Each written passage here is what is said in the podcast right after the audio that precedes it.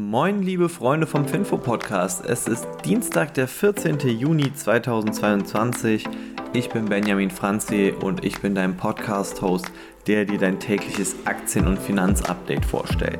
Und heute sind diese Themen für dich relevant. Zuallererst Bitcoin bzw. der ganze Kryptomarkt, dann der ganze Aktienmarkt, also vor allem der SP 500, Brenntag und zu guter Letzt Amazon den Start mache ich mal mit den Kryptowährungen und da ist zum Beispiel Bitcoin gestern um 17% gefallen auf 23.000 US-Dollar etwa und Ethereum ist sogar um eher 20% auf 1200 US-Dollar gefallen. Ja, das ist ein ziemlich niedriges Niveau. Also zum Beispiel bei Ethereum hat man das Niveau zuletzt im Januar 2021 gesehen. Und der Grund dafür ist Celsius. Also Celsius hat einfach dafür gesorgt, das ist eine Kryptokreditplattform, wo Leute eben ja, Kryptowährungen verleihen können. Und das Problem ist, Celsius hat irgendwann gesagt, sie werden keine Abhebungen mehr erlauben. also jetzt ist das Geld halt, das bei Celsius angelegt ist, einfach quasi erstmal weg. Also man muss darauf vertrauen, dass man es von Celsius irgendwann wiederbekommt.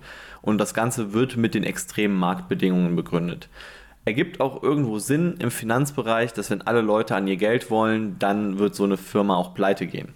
Dann kam auch noch hinzu, dass Binance, also die Nummer 1 Kryptobörse, dass die dann auch gesagt haben, dass die keine Geldauszahlungen mehr erlauben. Aber das Gute war, die haben aber auch gesagt, es hat einen technischen Hintergrund, also es gab da irgendwie ein Problem mit einer festgefahrenen Transaktion und dann innerhalb von drei Stunden konnte man das Problem auch wieder beheben.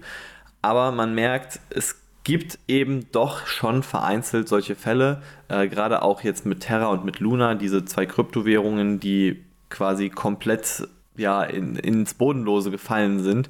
Ähm, das hat das ganze Vertrauen der ganzen Kryptobranche erschüttert und wenn jetzt natürlich nochmal sowas kommt, wie man bekommt sein Geld nicht und so, dann bedeutet das einfach, man ist hier sehr abhängig eigentlich von einzelnen Plattformen und das ist kein gutes Zeichen für die ganzen Investoren. Also ich bin persönlich nicht so der Krypto-Freund. Ich habe äh, eigentlich nur Werbegeschenke von Coinbase mal bekommen. Deswegen habe ich äh, irgendwann mal, ähm, es waren 50 Euro etwa. Mittlerweile ist es wahrscheinlich deutlich weniger. Aber ich habe noch nie da Geld nachgeschossen, weil es einfach für mich nicht so attraktiv ist.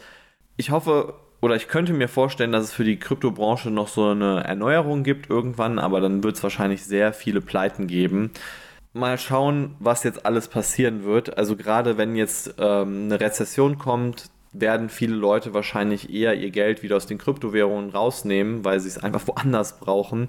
Und das könnte gerade so einer jungen Branche schaden, wo man sagen muss, Aktien sind dagegen gefestigter, es steht auch ein Unternehmen dahinter, es können Dividenden gezahlt werden, genauso wie Immobilien ja auch schon ein Business sind, das seit tausenden von Jahren funktioniert.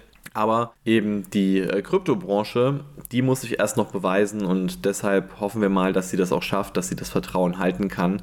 Aber ich bin persönlich etwas skeptisch. So, kommen wir mal zum SP 500 beziehungsweise an sich gestern der Börse, weil da ging es auch wieder ordentlich bergab und der Grund dafür waren einfach die Inflationsdaten noch vom Freitag.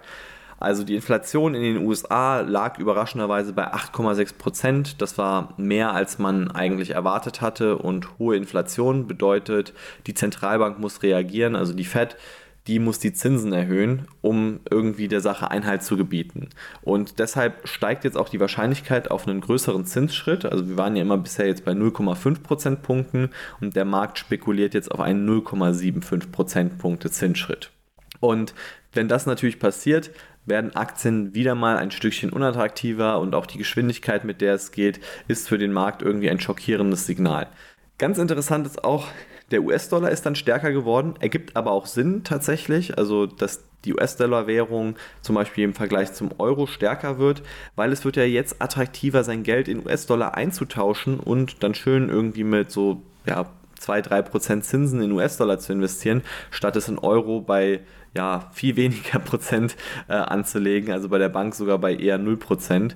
Und deshalb war das Verhältnis kurzzeitig auf 1,04. Also man hat für 1 Euro nur 1,04 US-Dollar bekommen und ja, das hat man schon sehr, sehr lange nicht mehr erlebt.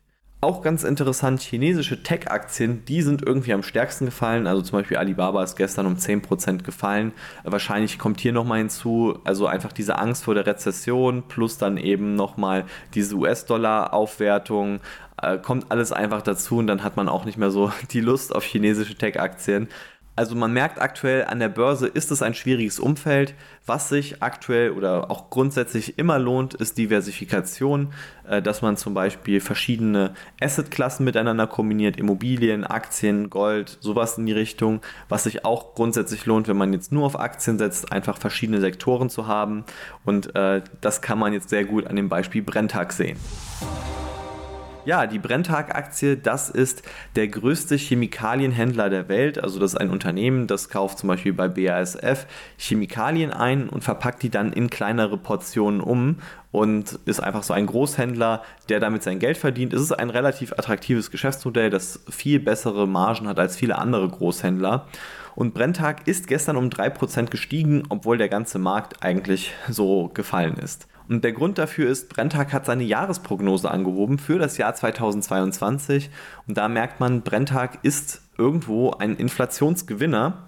Nämlich, die hatten jetzt eigentlich damit so gerechnet, vorher, bevor sie die Prognose angehoben haben, dass sie so ungefähr 1,5 Milliarden Euro an operativem Gewinn machen werden. Jetzt rechnen die eher so mit 1,8 Milliarden Euro. Also einfach mal ja, auf entspannt die Prognose um 20% angehoben.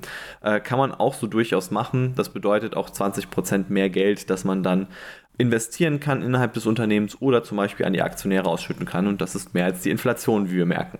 Und ähm, ein Teil davon geht aber auch zurück auf das Sparprogramm von, von Brenntag. Also die haben auch in den letzten Jahren da einfach viel getan, um ihre Marge zu verbessern. Und Brenntag kauft viele Unternehmen auf und auch das hat sich sehr positiv jetzt für Brenntag ausgewirkt. Und zu guter Letzt komme ich zu Amazon. Die sind gestern um 5% gefallen. Einerseits natürlich, weil der gesamte Markt gefallen ist, aber Amazon hat auch jetzt berichtet, dass sie mit der EU kooperieren werden, weil das EU-Kartellamt, das ist gerade da so ein bisschen hinter Amazon her. Seit 2020 vermuten sie einfach, dass Amazon eigene Produkte besser stellt bei der Amazon-Suche als Wettbewerbsprodukte. Und das ist gegen die Wettbewerbsvorschriften und ja, das EU-Kartellamt ist da noch so ein bisschen am Nachforschen. Amazon möchte jetzt Daten geben, damit das EU-Kartellamt viel leichter und schneller die ganze Sache nachforschen kann. Denn wenn das EU-Kartellamt irgendwie seine eigenen Annahmen treffen muss oder so oder vielleicht zu den falschen Schlüssen kommt, dann würde es für Amazon ziemlich teuer werden. Die potenzielle Strafe liegt bei bis zu 10% vom Weltumsatz von Amazon und das bedeutet also ungefähr 40 Milliarden US-Dollar. Und da kann ich es auch verstehen, dass Amazon sagt, okay, wir kooperieren da lieber, bevor wir eine 40 Milliarden US-Dollar Strafe bekommen. So, und das war es jetzt auch schon mit den Finanznews für heute. Ich hoffe, es hat dir gefallen und wenn es dir gefallen hat, wenn du uns unterstützen möchtest, wäre es richtig cool, wenn du dem Podcast in deiner App folgst, wenn du uns bewertest und ansonsten hören wir uns morgen wieder am Mittwoch. Mach's gut, ciao.